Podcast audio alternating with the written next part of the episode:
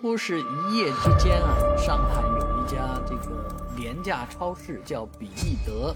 啊，关门了，旗下两百多家门店都关门了，这是一件很遗憾的事情。很多这个居民啊，都依依不舍啊，恋恋不舍，呃，到这个商店门口望了又望，希望不是真的，但确确实实，比易德超市从二零二三年的十二月二十二号开始已经暂停营业。啊，关门了，啊，当然现在的这个商业竞争是非常激烈的，嗯，连一些老牌的超市都倒闭了，更何况啊，规模没那么大啊，这个售价也没那么高的比易德超市也难免会遭遇到资金链上的问题，